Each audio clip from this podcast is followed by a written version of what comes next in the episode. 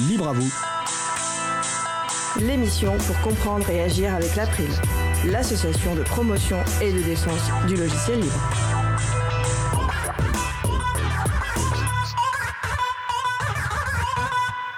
Bonjour à toutes, bonjour à tous. La diversité de genre dans les projets logiciels. Ce sera le sujet principal de l'émission du jour, avec le retour d'expérience de trois informaticiennes libristes. Avec également au programme une interview de l'avocat d'Anticor, l'association anticorruption, sur un dossier de soupçon de favoritisme dans l'attribution d'un marché de l'éducation nationale. Et en fin d'émission, la chronique de Luc, intitulée Errare Humanum Est Persevere Diabolicum. Soyez bienvenus pour cette nouvelle édition de Libre à vous, l'émission qui vous raconte les libertés informatiques, proposée par l'April, l'association de promotion et de défense du logiciel libre. Je suis Frédéric Couchet, le délégué général de l'April. Le site web de l'émission, c'est libreavou.org. Vous pouvez y trouver une page consacrée à l'émission du jour, avec les liens et références utiles, et également les moyens de nous contacter. N'hésitez pas à nous faire des retours et nous poser toutes questions. Nous sommes mardi 7 juin 2022, nous diffusons en direct, mais vous écoutez peut-être une rediffusion ou un podcast. Plutarque aurait dit que la barbe ne fait pas le philosophe, il a la barbe bien fournie et il a le talent de réalisateur. Donc je ne sais pas si la barbe fait le réalisateur, mais en tout cas, Étienne Gonu est à la réalisation aujourd'hui de l'émission. Bonjour Étienne. Salut Fred. Nous vous souhaitons une excellente écoute. Cause commune, la voix des possibles. 93.1 FM et en DAB+, en Ile-de-France. Partout dans le monde sur causecommune.fm et sur l'appli Cause Commune. Pour participer à notre conversation, causecommune.fm, bouton de chat, salon libre à vous. Alors nous allons commencer par une interview de Jean-Baptiste Souffron, l'avocat d'Anticor, l'association anticorruption, sur le dossier de soupçon de favoritisme dans l'attribution d'un marché de l'éducation nationale. Et pour cette interview, je parle le micro justement à mon collègue Étienne Gonu pour la conduite de cet échange. Merci Fred. Alors euh, là, malheureusement, nous avons fait un test euh, avec Jean-Baptiste Souffron qui n'a semble pas avoir pu rappeler tout de suite. Euh, donc j'attends son appel d'un instant à l'autre, mais je peux déjà peut-être présenter un petit peu donc notre sujet. Donc vous vous rappelez, alors si vous suivez les actions de l'April, vous avez sans doute suivi cette action-là justement. Donc par un communiqué du 12 mai 2022, l'association Anticor, une association bien connue pour, contre pour la lutte contre la corruption, donc l'association Anticor a expliqué qu'elle avait déposé une plainte auprès du parquet national financier portant sur des soupçons de favoritisme dans l'attribution d'un marché public de l'éducation nationale à l'entreprise américaine Microsoft.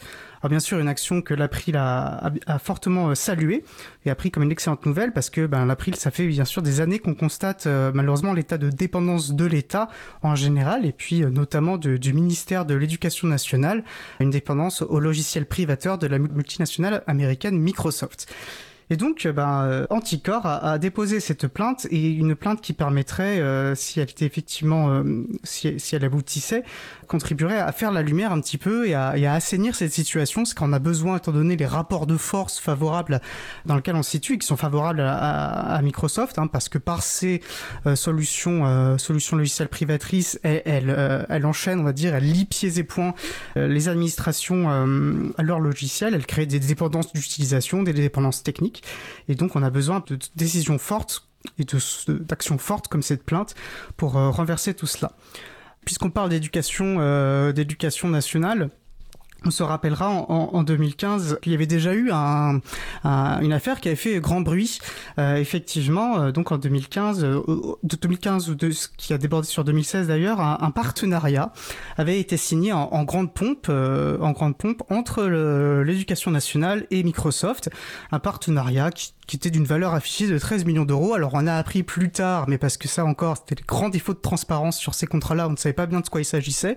Et par différentes actions, on a appris qu'il s'agissait d'un contrat de mécénat. Donc Microsoft offrait gracieusement notamment des formations et des tablettes euh, à l'éducation nationale pour que les, jeunes élèves très tôt s'habituent aux, outils, car ce n'est bien sûr pas neutre euh, d'apprendre l'informatique à travers des solutions euh, privatrices plutôt qu'à travers des solutions libres qui sont par essence émancipatrices, alors que des solutions privatrices aliènent et ne permettent pas euh, d'avoir un, rapport critique à l'informatique que, l'on apprend. Fred non, mais je, je, dois essayer de combler en attendant que l'avocat d'Anticor euh, rappelle. J'espère qu'il sera à, à l'heure pour l'audience, en tout cas. Je crois qu'Anticor, c'est pas la première fois qu'elle se, qu se, saisit de ce dossier, d'un dossier autour du logiciel libre. Je crois que autour de l'informatique et des libertés, si je me souviens bien, mais peut-être que je commets une erreur, ils ont aussi saisi concernant le Health Data Hub. Est-ce que ça te dit quelque chose? Oui, alors je serais pas effectivement euh, je crois, en, hein. mesure. Je crois qu'ils étaient. Euh, je sais pas si c'est Anticor. En tout cas, il y avait une action parce que Elzatob était un autre, ouais, un énième exemple euh, de, de, ces euh, contrats ou ces situations, on va dire, de dépendance de l'administration française et de l'État français à, à, Microsoft. Donc, Data Hub, qui était un, un grand projet, effectivement, un, un, grand projet, on va dire, d'une plateforme pour euh, d'accès aux, aux, données de santé euh, pour permettre pour permettre la, la, recherche sur ces données. Et dans un premier temps, c'est Microsoft qui avait été euh, qui avait été retenu comme solution pour héberger ces, ces données avec beaucoup de problématiques. Et donc, entre temps, voilà, maintenant ce n'est plus Microsoft, en tout cas il y a eu dû avoir marche en arrière, notamment suite à certaines décisions de justice. Je crois que tu as retrouvé euh, la oui, référence. Effectivement, donc euh, Anticor a déjà saisi le parquet national financier donc sur le, ce dossier de Wells Data Hub, donc en mars 2021. Donc euh, donc c'est sur le site d'Anticor, hein, anticor.org. Euh, donc Anticor rappelait que le marché public a été attribué sans mise en concurrence en faisant pré prétendument appel à l'UGAB, donc la centrale d'achat public, qui le conteste dans l'urgence et au motif que seul Microsoft aura les capacités technologiques à fournir une telle infrastructure. La Caisse d'assurance nationale maladie a exprimé à l'époque d'ailleurs son désaccord sur cette solution et ce choix a également été critiqué par le Sénat. Anticor rappelle aussi qu'une centaine de chercheurs et chercheuses avaient alerté l'opinion sur les enjeux de ce choix. Donc il s'agit d'un montant, d'un marché public particulièrement important tant par son objet que par son montant et en effet il porte sur des données personnelles de santé qui sont des données sensibles comme l'a rappelé la CNIL, ce qui implique la sécurisation de ces données et donc une technologie coûteuse. Une telle opération exigeait un haut niveau de transparence et une procédure de mise en concurrence irréprochable, relayée par le biais de canaux d'information euh, réglementaires. Et c'est pourquoi l'association Anticor a décidé de saisir le parquet national financier sur le volet non ministériel du dossier. Parallèlement, la Cour de justice de la République est saisie du volet ministériel, ce que je ne savais pas, je ne me souvenais pas en tout cas. Donc en tout cas, c'est très rassurant et c'est très intéressant de voir qu'une association nationale anticorruption comme Anticor se saisit de ces de ces dossiers-là. Et euh, alors par contre, comme on n'a pas le, donc l'avocat de d'Anticor euh, sur ces dossiers-là, donc Jean-Baptiste Souffron, est-ce que les, les, les, informations, les détails de la plainte au PNF, au parquet national financier, ont été publiés ou pas? Alors, Il ne me semble pas. Alors c'est vrai que nous avons un peu pris contact avec Anticor dans, dans cette perspective, mais bon après, on peut comprendre qu'en termes de stratégie de défense, il vaille mieux garder un petit peu certaines ces données, euh, si ce n'est secrètes, du moins confidentielles. Euh, donc on verra effectivement si ça se prospère. On peut saluer, c'est vrai qu'on s'intéresse un peu à ces questions politiques-là, le, le, travail euh, vraiment sans relâche euh, d'Anticor sur ces questions, qui est vraiment, je, enfin voilà, je peux, là je m'exprime à titre personnel, mais je trouve que c'est vraiment une association qui fait un travail remarquable. Je pense que d'ailleurs il est possible d'aller les aider, ne serait-ce que financièrement. J'invite les personnes qui s'intéressent à ces sujets à, à, ne, à ne pas hésiter à le faire.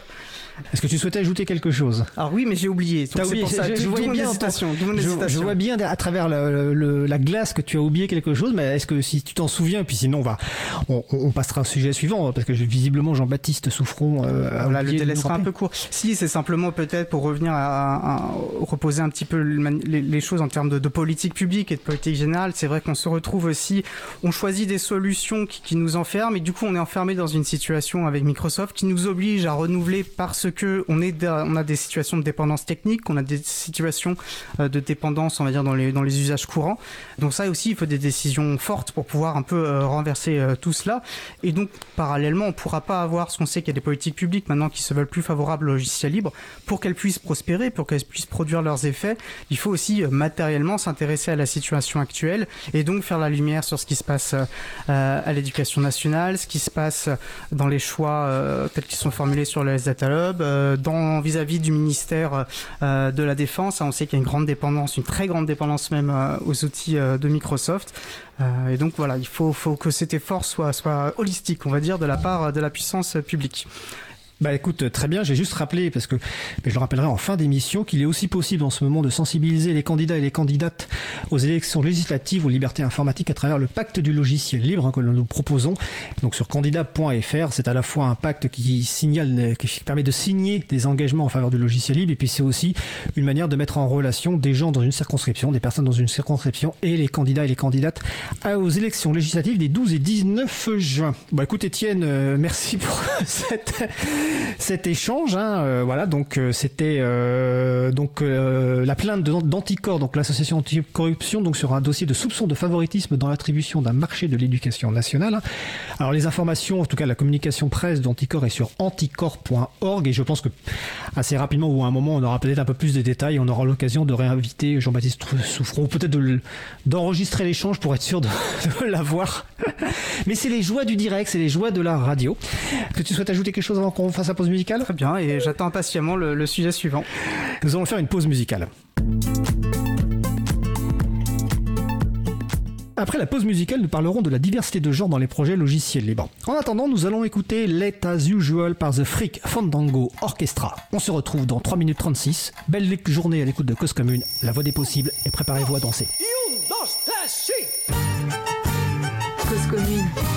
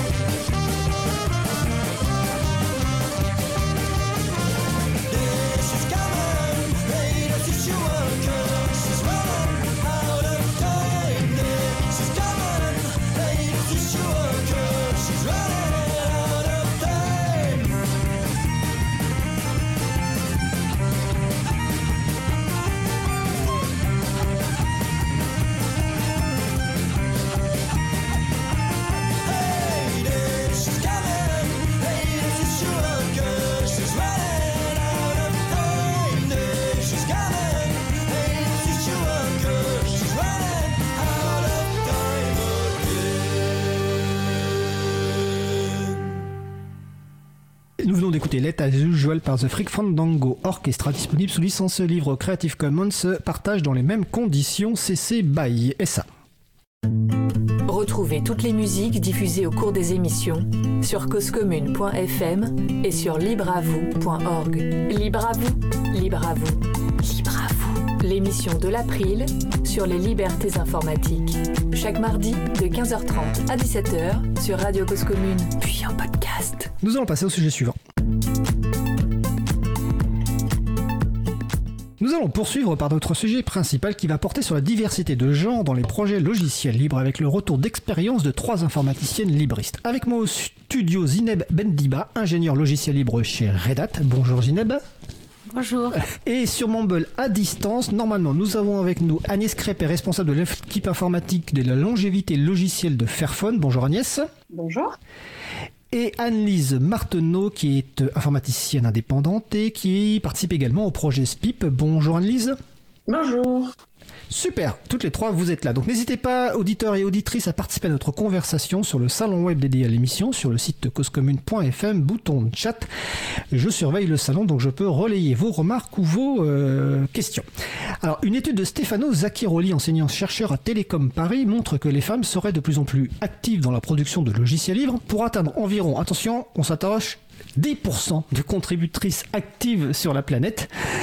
Donc oui, 10%, bah, parce qu'il reste beaucoup, beaucoup de chemin à parcourir. Alors, on, parlera de, cette étude avec Stéphano la semaine prochaine, mardi 14 juin. On continuera cette discussion et également avec Isabelle Collet, qui est informaticienne et enseignante chercheuse à l'Université de Genève.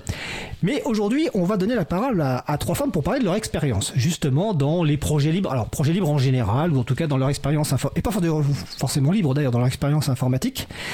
Donc là, vraiment, aujourd'hui, cette émission, c'est plus retour d'expérience. La semaine prochaine, c'est plus une approche un petit peu, on va dire, académique et autre. Alors, première question pour chacune, euh, à la fois, bon, de part de présentation personnelle sur ce que vous faites, mais également, peut-être en deux minutes maximum, un, petit résumé de votre parcours pour que les gens vous connaissent un petit peu mieux avant qu'on aborde les différents sujets. Donc, on va commencer par euh, Zineb qui est avec moi au studio. Euh, ben, moi, je, je, suis du coup ingénieur logiciel chez Red Hat. Je travaille depuis 14 ans.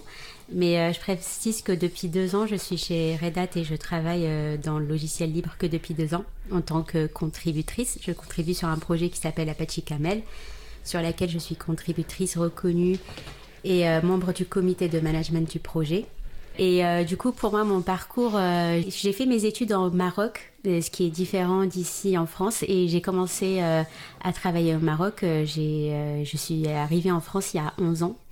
C'est un peu différent en fait euh, le Maroc de la France parce que alors au Maroc on a des euh, d'autres problématiques euh, on n'est pas tous égaux par rapport à l'accès à la à l'éducation suivant où est-ce qu'on habite et les milieux où on est. Mais pour ce qui est de mon cas j'ai j'ai grandi dans les années 80 90 dans des dans des grandes villes dans la classe moyenne et chez nous on a, euh, quand on est dans ces milieux-là, qu'on soit des filles ou des garçons, on est euh, poussé beaucoup vers les maths. Euh, on aime bien les maths et on est beaucoup poussé pour aller vers des métiers de l'ingénieur, des, des, filières scientifiques, des métiers de l'ingénieur, des métiers de la médecine. Peut-être par rapport au fait qu'on est dans un pays pauvre et que ces, domaines-là pourraient peut-être déboucher sur euh, des travails où on aura un, niveau de vie agréable, mais en tous les cas, on est beaucoup euh, poussé vers ça et on n'a pas au niveau des études cette différence qui existe en France et dans d'autres pays. Donc juste pour souligner que que chez nous, en fait, dans les métiers de l'ingénieur, on est plutôt dans les études entre 3 30-40% à peu près de, niveau de femmes. Donc euh, moi j'ai étudié là-bas dans ce contexte-là. Ce n'était pas du tout bizarre euh, d'être une femme euh, qui étudie les maths ou l'informatique. et après j'ai découvert qu'il y a quelques années, en faisant ma première conférence technique en France, que il n'y avait euh, pas beaucoup de femmes, ce, que je ne, m'imaginais pas euh, en venant dans un pays un peu plus développé. Je pensais qu'il y, avait à avoir euh, plus de femmes. Donc du coup, j'ai commencé un petit peu à, m'intéresser à ça et j'ai rejoint l'association Duchesse. Mais, mais voilà, je, ne pourrais pas personnellement donner mon avis sur l'éducation, mais j'ai été dans un pays où c'était différent. Il y avait plus de femmes au niveau éducation. Voilà. Bah écoute, c'est très intéressant. J'ai juste précisé que, que Red Hat, c'est une entreprise euh, américaine qui édite une distribution de Linux, notamment orientée pour les entreprises. Voilà. Et je précise que même si tu es de Red Hat, tu n'interviens pas au nom de Red Hat aujourd'hui en tout cas, et qu'on va parler de, de, de, de ton retour d'expérience personnelle. Donc là, c'est très intéressant. On va poursuivre donc la présentation personnelle, un petit peu le, le, parcours, donc avec euh, Annelise euh, Marteneau. Donc Annelise, à toi. Alors sinon, on va passer à Agnès. Donc Agnès Crépet. Oui, bonjour. J'espère que vous m'entendez. Oui, bon? Vas-y. Donc oui, euh, je m'appelle Agnès Crépet, j'ai 44 ans, donc ça fait une vingtaine d'années que j'ai commencé de bosser. Euh, j'ai un parcours assez classique, euh, je suis sortie d'une école d'ingénieur avec une formation un peu spécialisée en génie logiciel. Dans cette école d'ingénieur, on était deux filles dans la promo, enfin voilà, un peu déjà à l'époque avec très peu de filles présentes sur les bancs des écoles. Par contre, la chose un peu spécifique et agréable, on va dire, qui m'est arrivée quand j'ai commencé le, bosser, c'est que vu que j'ai 44 ans et donc je suis un peu, un peu plus vieille que les filles qui parlent avec moi aujourd'hui, bah, en fait, j'ai eu la chance pendant 2-3 ans de côtoyer des femmes développeuses qui ont commencé leur carrière dans les années 60-70. Donc en fait, quand moi j'ai commencé de bosser en 2000, 2001, ces femmes-là étaient en fin de carrière.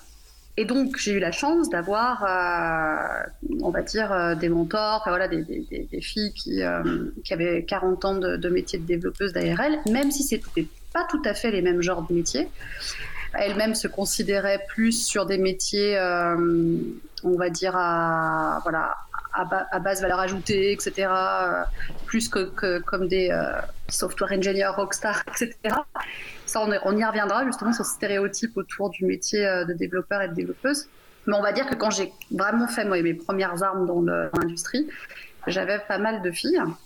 Je rejoins tout à fait Zineb, qui m'a fait, enfin, sur, le, sur le fait de, se dire que bon, c'est quand même ça chez nous, dans beaucoup de pays occidentaux, quand on sort un peu de nos, euh, de nos pays, euh, bah, il y a d'autres choses euh, vachement intéressantes qui se passent ailleurs. Moi, au bout de 10 ans de carrière, j'ai fait un break pro euh, pendant un an. Et avec mon copain, on est parti voyager dans plein de pays dans le monde à la rencontre de développeuses et de développeurs. Et ce que tu décris, Zineb, bah, moi, je, m'en suis aperçue à 30 et quelques années. C'est-à-dire qu'en fait, je suis arrivée en, Afrique, en Indonésie, dans certains pays d'Asie du Sud-Est, où là, j'ai pris une grosse claque parce qu'en fait, il y avait plein de filles plein de filles sur, euh, à la fois sur les bancs de l'école, mais aussi euh, dans les entreprises, et euh, avec des, discussions qui étaient assez tournées autour des stéréotypes et de la technique. Donc les filles indonésiennes que j'ai rencontrées, par exemple, qui avaient choisi de faire des études en informatique, elles me disaient, mais la problématique, elle est plus globale, c'est-à-dire qu'en fait, on nous a jamais empêché de faire de la technique quelle qu'elle soit, que ce soit de l'informatique ou pas. Quand on était petite, papa et maman réparaient des voitures, et moi et mon frère, on apprenait à les réparer, quoi.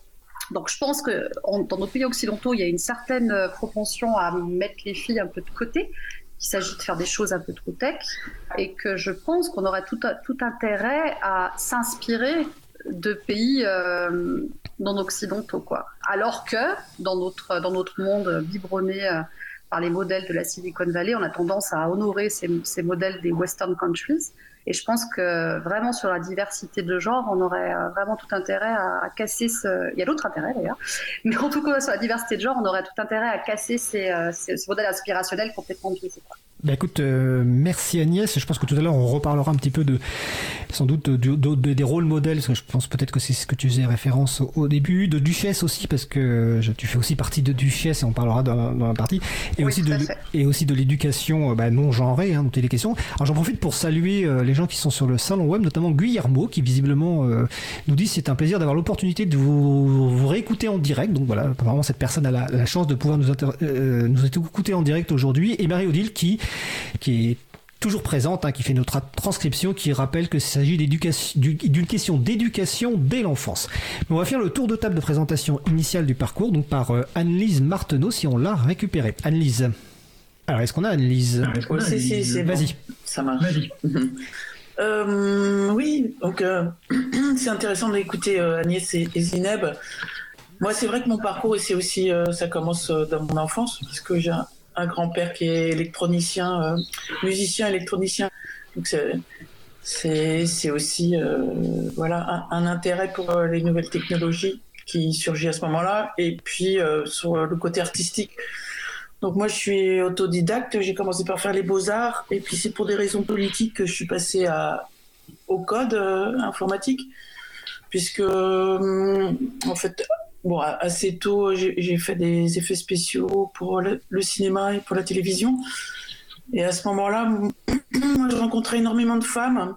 Euh, bah, j'ai fait euh, des premiers stages que j'ai fait, j'étais encore mineure. C'était à l'American Center et c'était avec euh, Michel Jaffronou, avec Cécile Babiol, des gens comme ça. Et les premières machines à effets spéciaux, c'était avec une super super nana euh, qui était à Microsimage qui euh, s'appelait Eve Rambose.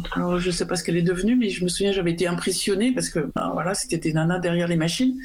Et puis très très rapidement, parce que même si Agnès disait ah ouais, je suis peut-être la plus vieille, pardon, c'est moi.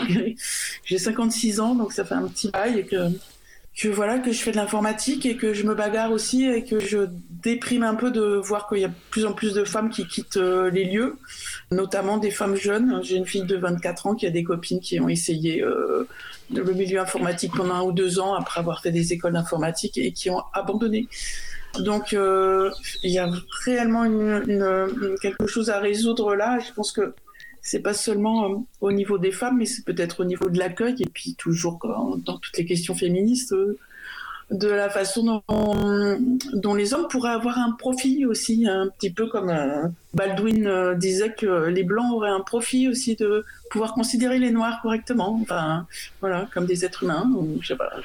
Donc des fois j'ai l'impression d'être un lapin et puis de réapprendre qu'il y a des chasseurs, etc. Donc euh, voilà, c'est un petit peu ma position de femme et, et je me bats assez souvent avec ça, voilà voilà mon parcours, mais c'est surtout euh, voilà autodidacte, euh, contrairement euh, aux deux grandes dames devant moi qui sont ingénieures et qui voilà que je me sens plus voilà je fais du développement web et c'est pas c'est pas bien ça porte pas conséquence autant mais c'est intéressant quand même voilà Merci Anne-Lise. Euh, le, développement web est important. Euh, la dernière émission qu'on a, on l'a consacrée à la qualité web justement, donc c'est l'émission 145. J'y renvoie les personnes qui sont intéressées. Comment justement améliorer le web, tout simplement pour améliorer l'expérience d'utilisation de, des, des, services web. Donc euh, il faut pas du tout réduire ce que tu fais et le, mettre en bas, en dessous de ce que peuvent faire Zineb et et, et Agnès. Excusez-moi. voilà, c'est en tout cas mon point mon point de vue personnel. Alors je peux juste préciser un, Vas-y Agnès. truc, c'est, voilà, tu vois, je ce, que tu, ce que tu disais euh, à, l'instant euh, sur euh, le, fait que c'était politique, ce que tu, ton choix, on va dire, de rentrer dans l'informatique, c'est rigolo parce que tu vois, moi, je, crois que tu développes sur, ah c'est ça, c'est ce qui a été dit, tu développes sur SPIP, c'est ça? Oui, c'est ça. Ouais.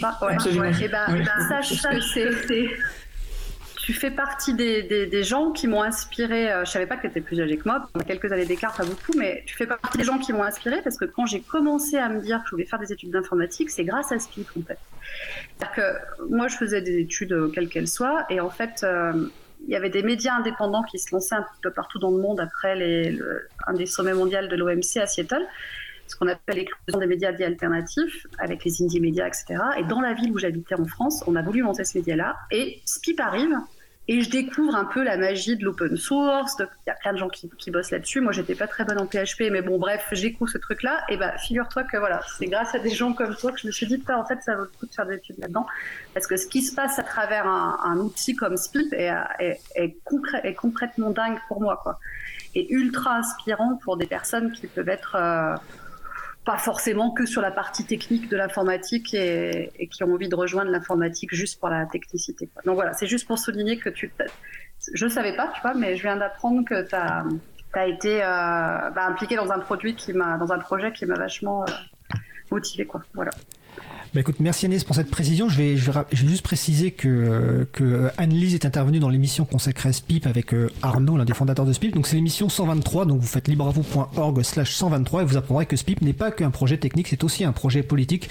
Mais je vous laisse découvrir euh, tout ça dans l'émission 123 de Libre après cette petite, enfin cette, cette introduction, euh, il y a des certain nombre de, de, de, sujets qu'on qu peut être évoqués, qu'on reviendra tout à l'heure.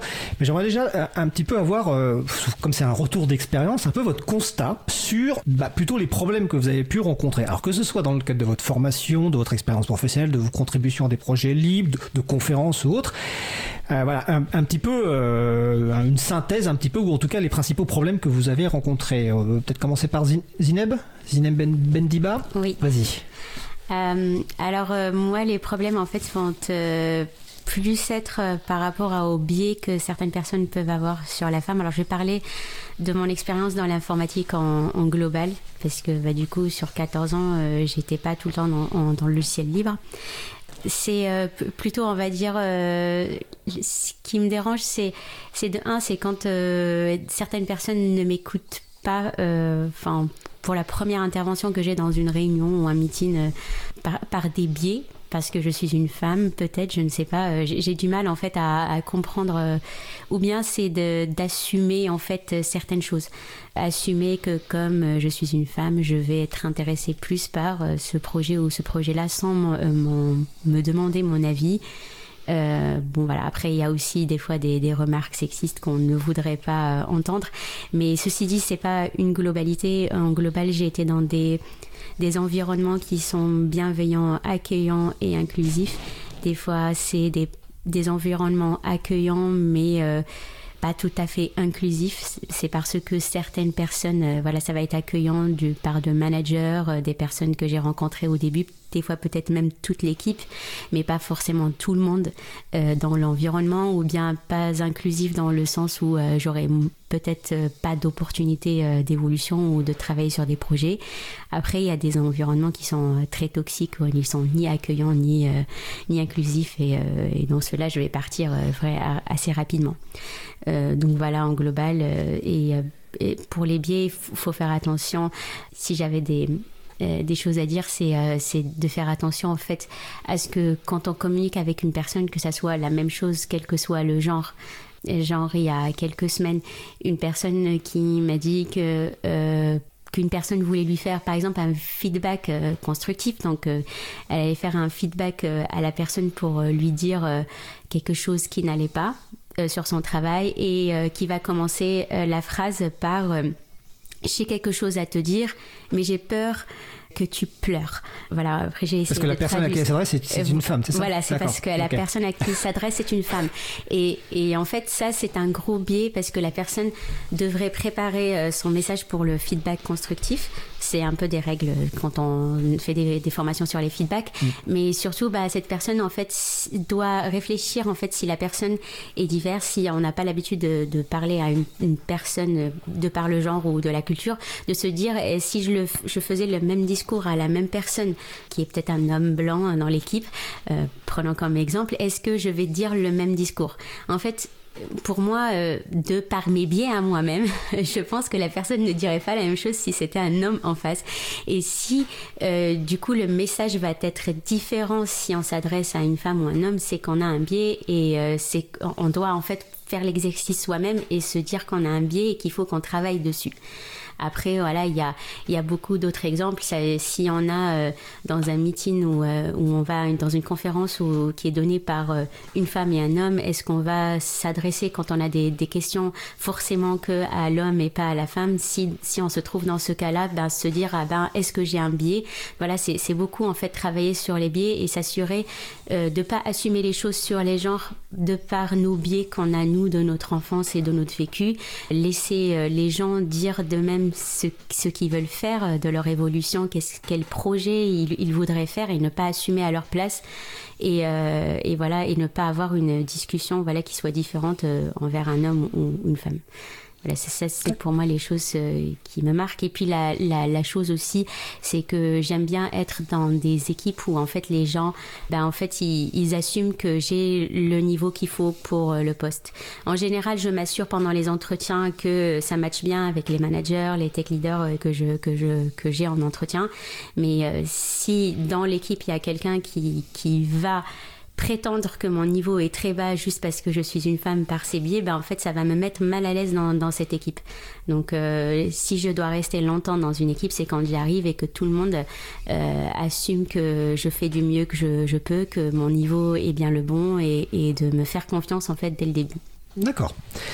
Agnès, de ton côté? Oui, alors si je décris un peu les difficultés que j'ai pu avoir, on va dire qu'au démarrage, à part cette expérience pro où j'avais beaucoup de filles autour de moi, euh, donc celles qui sont parties en retraite au début des années 2000. Après, quand euh, il y a eu beaucoup moins de diversité, bah, c'est, on va dire, les mêmes difficultés que, plein de filles peuvent avoir dans un milieu quasi non mixte où il y a beaucoup d'hommes. Donc des difficultés, euh, oui, du sexisme, hélas, un peu ordinaire et qui va pas forcément effectivement convaincre des personnes nouvelles qui arrivent dans ce métier-là de, de rester. Ça va de, choses euh, qui peuvent paraître plus ou moins anodines. Je, me souviens, je donnais plein de formations sur Spring Framework, un framework open source, bref. Et je me souviens être rentrée dans des salles de formation en disant oui, euh, c'est bien là, la formation Spring. Et les personnes qui me répondent euh, oui, d'ailleurs, ça serait bien que si vous pouviez nous apporter le café, alors que c'était moi qui donnais la formation. des exemples comme ça, j'en ai plein, plein, plein. Et alors, vous pouvez les prendre en rigolant, c'est ce que j'essaye de faire, mais c'est vrai qu'au bout d'un moment, c'est un peu lassant en fait. Et il y, a toujours cet effet de, euh, voilà, il faut montrer qu'on connaît, etc. Et moi, j'avoue que je suis un peu lassée de ça. Il y a peut-être une période de ma vie où je voulais montrer que je savais, que voilà. Euh, maintenant, j'ai plutôt tendance à déserter en fait. Je dis pas que c'est bien, hein. je suis pas forcément fière de ça, mais je veux dire, euh, je vais pas, euh, je vais pas m'épuiser en fait. Voilà, je, je... on pourra parler du fait, par exemple, qu'on a fermé un Slack, le Slack public de Duchesse. Si ça vous intéresse, on peut en parler. Mais le fait qu'on l'ait, qu'on l'ait, qu'on l'ait fermé, ce Slack public, parce que beaucoup, Alors, enfin, quelques explique hommes. ce que c'est qu'un Slack simplement. s'il te plaît. Ouais, un Slack, c'est un- une plateforme de communication, en fait, qui est pas libre pour le coup. Et c'est une plateforme où tu as des, des, des channels de communication sur différents sujets. Donc, par exemple, nous, on a une association avec Ginette qui s'appelle euh, Duchesse. Et pour parler de différents sujets, soit d'emploi, soit de, conférences, soit de. Voilà, à chaque thématique, tu as un, une channel de communication. Ça classe un peu les communications et ça fait vi- vivre une, communauté pour que cette communauté, euh, les membres de cette commu- communauté puissent échanger de manière asynchrone.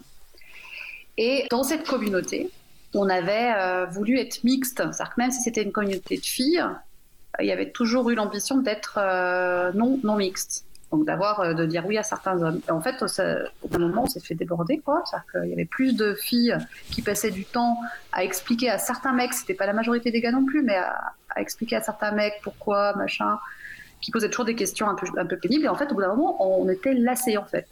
Vraiment, c'est le côté, euh, on, a, on a marre de passer plus de temps à expliquer à certains mecs pourquoi on, a besoin de discuter euh, de certains sujets qui sont potentiellement adressés plus aux filles. Et c'est un peu mon statut aujourd'hui. C'est-à-dire qu'aujourd'hui, euh, c'est pas que je veux pas me battre, mais je vais plus essayer de me concentrer sur le fait de parler à des filles. Voilà, fais, j'ai un peu j'ai quelques années d'expérience, donc bah, bah, parfois d'avoir euh, avec Duchesse on fait beaucoup de marrainage, donc le fait de proposer à des personnes qui arrivent plus récemment dans l'informatique de pouvoir discuter dans un dans un endroit un peu safe et tout ça, je préfère me concentrer sur des actions comme ça que euh, de me battre dans des milieux euh, où beaucoup d'hommes euh, ne, ne comprennent ou ne comprendront jamais quoi. Voilà, c'est ça. Aujourd'hui, j'en suis, un peu arrivée à ce stade. Et puis des événements moins drôles aussi. Je me souviens que j'avais fait une conférence à Lyon en 2017 qui s'appelle le Blend, Blend Wave Mix. Je ne mets pas en cause les organisateurs et organisatrices parce qu'ils avaient été plus ou moins bien quand même. Ils avaient essayé de bien réagir, on va dire. Mais euh, il y a des masculinistes qui sont venus à cette conférence et qui ont commencé à faire chier, à se mettre en, en, en fond de salle. Et, à, euh, et chaque fois qu'il y avait une fille speaker, euh, il, il commençait à crier au fond du fond de la salle Oui, euh, vous avez fait une politique de quota, euh, la speaker elle est nulle. Donc, avec des, donc là, c'est des événements moins, moins, des événements moins joyeux parce que bah, du coup, on parle plus d'attaques là, directement filles. Donc euh, ça, je ne le voyais pas il y a 20 ans, quoi. Je le vois un peu plus, euh, de manière un peu plus courante aujourd'hui euh, en France, quoi. Donc c'est un peu dommage. Mais voilà, en tout cas, je vais, j'essaie de choisir aussi mon milieu professionnel pour pour être confronté à des gens qui soient, qui sont, qui sont agréables en fait. Ça fait partie de mes choix en fait, de, choisir mon environnement et j'irai plus forcément m'épuiser à convaincre des hommes qui, voilà, qui- qui seront peut-être jamais convaincus. D'accord.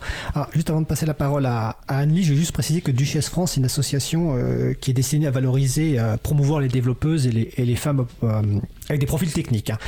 On en parlera sans doute tout à l'heure et en tout cas, on mettra toutes les références sur le site de, l'émission, hein, sur libravou.org. Donc, même question pour euh, Anne-Lise. Est-ce qu'Anne-Lise est encore avec nous? Alors, soit il y a peut-être un, un délai, ou elle s'est déconnectée? Non? Bon, on va essayer de la... la, la... Ah, bah, euh, Anne-Lise, alors, euh, je vous... Je la vois toujours. Ah, elle est déconnectée. Elle vient de se déconnecter. Je vous donne un petit peu les coulisses de l'émission. hein. Donc euh, Zineb est, avec, je crois. est avec Ouais. moi donc euh, au studio. Agnès et Anne-Lise sont euh, à distance avec un outil. Donc Anne-Lise est en train de se reconnecter. Donc on la laisse se reconnecter. Voilà, l'outil c'est un logiciel qui s'appelle Mumble. hein. C'est un outil d'audioconférence libre qui nous permet d'intervenir à distance. Donc on a, normalement récupéré Anne-Lise. Donc Anne-Lise, c'était même question pour toi sur un petit peu. Bah, Annie, c'était les mêmes questions pour toi sur un petit peu. Bah, Vas-y, je te laisse parler. Oui, euh, enfin, moi, bon, évidemment, comme euh, je pense euh, beaucoup de femmes, et puis notamment, enfin, puisqu'on parle depuis, depuis la France, en tout cas en France, moi j'étais assez désespérée depuis longtemps, hein, voilà, du, du, système patriarcal en place. Quand j'ai commencé à contribuer à SPIP, j'avais déjà une petite fille, c'était en 2002. Et les fois où je m'exprimais sur SPIP, je m'exprimais euh, en, français neutre, c'est-à-dire que je passais pour un homme. Euh, tout ça pour m'éviter euh, des remarques ou quoi que ce soit. Même si l'équipe de SPIP était très sympa, finalement je les avais jamais rencontrés Donc quand je les ai rencontrés, c'était assez drôle parce que ah bah tiens c'est toi, voilà. Et, donc il y a un moment où j'ai assumé d'être une femme, donc j'ai fait un mon coming out, c'est ce que je racontais la, dernière fois, mais euh, donc j'ai voilà, dit bon ok je j'assume mon genre, je suis une femme et ce serait bien qu'il y ait d'autres femmes. Et, là je me suis ramassé une volée de bois vert d'un côté et puis de l'autre côté énormément de soutien. Donc il y a quand même eu euh, vraiment une prise de conscience, je pense, euh, à ce moment-là. J'ai fait une micro-conférence à Paris, euh, à Paris Web, à Sud Web, sur les représentations des, personnages, des icônes du web. C'était une, micro-conférence, mais, mais n'empêche que l'année suivante, à Sud Web, bah, il y avait autant de femmes invitées à euh, des, conférencières que de conférenciers. Donc ça, c'était, j'étais contente que mon petit, mes petits pics euh, soient été entendus. Et comme si, bah, voilà, il fallait tout d'un coup faire que les gens ouvrent les yeux. Après, il y a des gens qui n'ouvriront jamais les yeux. Et puis après, il y a, hum, aussi le fait qu'on est dans un bain patriarcal. Et ce bain patriarcal, bah, on le subit nous-mêmes hein, en tant que femme. Enfin, en tout cas, moi, je le subis parce que bah, je vais avoir le syndrome de l'imposture, je vais euh, me sentir diminuée euh, si je trouve qu'il y a des gens qui sont meilleurs que moi, euh, je vais pouvoir prendre des projets en indépendante et, les mener jusqu'au bout, alors que si je, suis confrontée à des hommes, ça va être beaucoup plus difficile. Euh, mais, c'est mon, propre ressenti qui fait que je me diminue. Donc il y a, vraiment un, travail à faire là-dessus pour redonner confiance aux femmes notamment quand elles sont plus jeunes, etc. Et puis leur dire, mais si, c'est possible. Moi, aujourd'hui, je travaille beaucoup avec des femmes, euh, que ce soit des graphistes ou des copines en SEO, euh, pardon, en référencement. Et, et du coup, bah, on fait équipe, parce que c'est très important de faire équipe, de ne pas être en indépendante uniquement. Voilà, mais ça, c'est vrai que c'était un, c'était un truc que je voulais souligner. Après, dans les, dans les anecdotes, il y a des trop, trucs assez marrants parce que j'ai un client qui me demande si je peux pas le former au PHP pour qu'il puisse faire comme moi. Euh, c'est quelqu'un qui prend Dreamweaver pour faire du, enfin qui prend un logiciel euh, spécial pour faire du HTML. Et donc, euh, euh, enfin, j'ai le sentiment parfois, voilà, ça me surgit, euh, ça me saute aux yeux que euh, on imagine que c'est parce que si, une femme peut le faire, alors moi aussi je peux le faire, j'ai pas besoin de formation. Et c'est un petit peu euh, non professionnalisation. Moi j'essaye de dire, bah, c'est un métier, c'est des années de travail. Pour moi c'est 20 ans de travail. Ça, ça va pas s'apprendre en six mois. Je veux bien, j'adore partager, j'adore montrer, j'adore vulgariser l'informatique mais euh, c'est pas parce que je suis une femme que tu vas pouvoir faire, me remplacer euh, dans, mon dans mon travail. Voilà, hein, parce que parfois, quand je contribuais et que j'avais en retour euh, Ah, ben si tu as déposé ta contribution sur le serveur, c'est parce que tu avais besoin de notre aide. Donc voilà, c'est un peu. Euh, enfin, c'est humiliant parce que c'était des projets qui étaient en production déjà. Et, et on ne sait plus par quel bout prendre les choses. Donc c'est vrai qu'on cherche plus des alliés que à combattre parce que, comme, comme dit Agnès, on se fatigue, on se fatigue très très vite. Donc maintenant, oui, je cherche des alliés et, et j'essaye de, ben, de, continuer à, intervenir chaque fois qu'il y a quelque chose qui, qui est de l'ordre du féminisme, c'est-à-dire de, de, la nécessité qu'il y ait des femmes qui entrent en, en, égalité avec les hommes dans, des projets libres, pour, de manière à ben, à, pas, à pas baisser les bras. Euh, donc des fois, ben, c'est dur parce que ça veut dire après qu'il y a des gens qui vont se fâcher contre moi parce que je défends euh, ce, cette position et qui vont me refuser du travail. Donc voilà, quoi, c'est le prix à payer. Quoi. C'est ce prix-là aussi à payer quand, on est une femme. Et après, je, je suis pas représentante des femmes, c'est ça aussi, il faut que je dis. Mais bon, voilà, mon petit mot là-dessus. Euh, merci Anne-Lise. Et effectivement, de toute façon, euh, euh, ce qui est intéressant, c'est votre retour d'expérience qui est, différent, mais qui, se rejoint sur, certains points. Ah, tout à l'heure, on va reparler des alliés. Je vous demanderai, je, je une question qu'on a eue en introduction, mais j'avais une question suite à ton intervention, Anne-Lise, pour Zineb et, Agnès. Tu as parlé du, syndrome de l'imposture, qui est cette impression de ne pas se sentir, de, de, de, de, pas, se penser, pas se penser suffisamment à la hauteur et de douter de soi en permanence, que tu as. Est-ce que Zineb et Agnès vous avez eu aussi ce syndrome, ou vous avez encore toujours ce syndrome de, de, l'imposture euh, Zineb? Euh, bah moi, bah moi, oui. Après, euh, enfin, moi, j'ai l'impression que c'est pas par rapport au, que je suis femme, mais plus par rapport de, ma culture où j'ai grandi et puis qu'on m'a mis la barre très haute sur mon niveau d'études. Ceci dit, j'ai remarqué que du fait que je suis une femme dans la tech et qu'on me demande de, de montrer et euh, euh, tout le temps euh, que j'ai que ça a fait qu'aggraver les choses. Et si en fait je ne contribue pas dans le logiciel libre depuis des années, ce que j'avais dit dans mon intervention à Open Source Experience, c'était de par mon syndrome de l'imposteur. Et en plus, je ne savais même pas que ça, existait avant. Du coup, c'est grâce au Duchesse France que j'ai que j'ai connu, que je travaille dessus. Et puis aujourd'hui, j'estime que en fait, euh, je l'ai toujours, mais euh, mais voilà, je, je, vis avec. Des jours, je l'ai et des jours euh, non. Et du coup, ben ben j'avance. En tous les cas, s'il y a quelque chose que je veux absolument faire et que on me propose de le faire, euh, comme venir euh, parier aujourd'hui ici, même si ça me fait peur, bah du coup je le fais si j'ai vraiment envie de le faire. Je vais avoir un petit stress avant, mais du coup, euh, voilà, il y a deux ans, bah j'aurais dit non, ça va pas, voilà, j'ai rien à apporter. Du coup, bah en travaillant dessus et en entendant beaucoup de gens et en discutant euh, de par en fait les communautés en discutant beaucoup avec les personnes. Je crois qu'il y en a beaucoup qui, qui l'ont et, du coup ça, ça, me fait avancer. Mais, mais effectivement, ouais, je, je connais et, je vis avec, voilà. D'accord. Et ton côté Agnès? Oui, bah, je l'ai toujours. Hein. Enfin, je veux dire, chaque fois que je rejoins une conférence très tech, euh, chaque fois que là, j'ai changé un petit peu de boulot depuis que je bosse chez Fairphone, je fais un peu plus de, de choses relatives au Linux kernel, enfin des choses que je connaissais pas il y a 10 ans ou il y a 5 ans, on va dire même. Et euh, je découvre une communauté qui est encore plus masculine que, celle où j'étais avant. Et euh, avec un inconfort technique, parce que je connais rien, je connaissais rien au Linux kernel il y a encore 5 ans. Donc ça vient de là aussi, le fait d'être une fille, ça, ça, voilà, ça aide pas. En tout cas, même moi qui ai 20 ans d'expérience, j'ai pas l'impression que ces 20 ans d'expérience m'aident beaucoup euh, là-dessus. Et récemment, un exemple tout con, quoi, mais bon, c'était plus un exemple euh, très niche sur un, une pull request, ça peu importe, mais euh, de manière consciente, je pense que j'étais pas très euh, à l'aise sur le fait de pousser un changement en open source, quoi. Et, je me suis vue et, de fait d'être une fille, j'avais peur de subir, on va dire, plus parce que moi, j'utilise pas de pseudo. Enfin bon, bref, on voit que je suis une fille quand je pousse quelque chose de, par mon nom. Et euh, je me suis euh, vue peut-être demander à un collègue de pousser pour moi. voilà. donc il y, a encore, alors que c'est pile, je, je, je, dois pousser moi-même, mais je me vois encore euh, avoir ce, genre de réflexion en disant ah, bah, ça sera peut-être plus simple si Lucas il pousse et pas moi. voilà. Donc euh, oui, oui, le syndrome de l'imposteur, on l'a. Enfin, moi je l'ai toujours quoi. 20 ans après, je l'ai toujours.